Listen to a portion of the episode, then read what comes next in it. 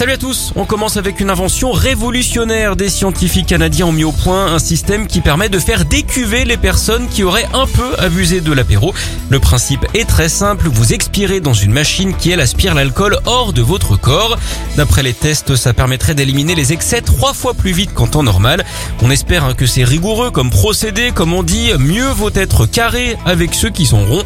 D'ailleurs, vous savez ce que redoutent le plus les bûcherons quand ils boivent, avoir la gueule de bois. Allez, on enchaîne en Suisse avec un excès de vitesse assez original. Un homme a été flashé à 57 km heure dans le canton de Vaud, mais son véhicule, lui, n'en était pas un de Vaud puisqu'il s'agissait d'une trottinette. Il l'avait trafiquée, évidemment, pour qu'elle aille plus vite. Il a donc été intercepté par les forces de l'ordre il est reparti avec une amende. On se demande hein, si le jeu en valait véritablement la chandelle, ou plutôt euh, si ça valait vraiment le coup, comme disent les kinés.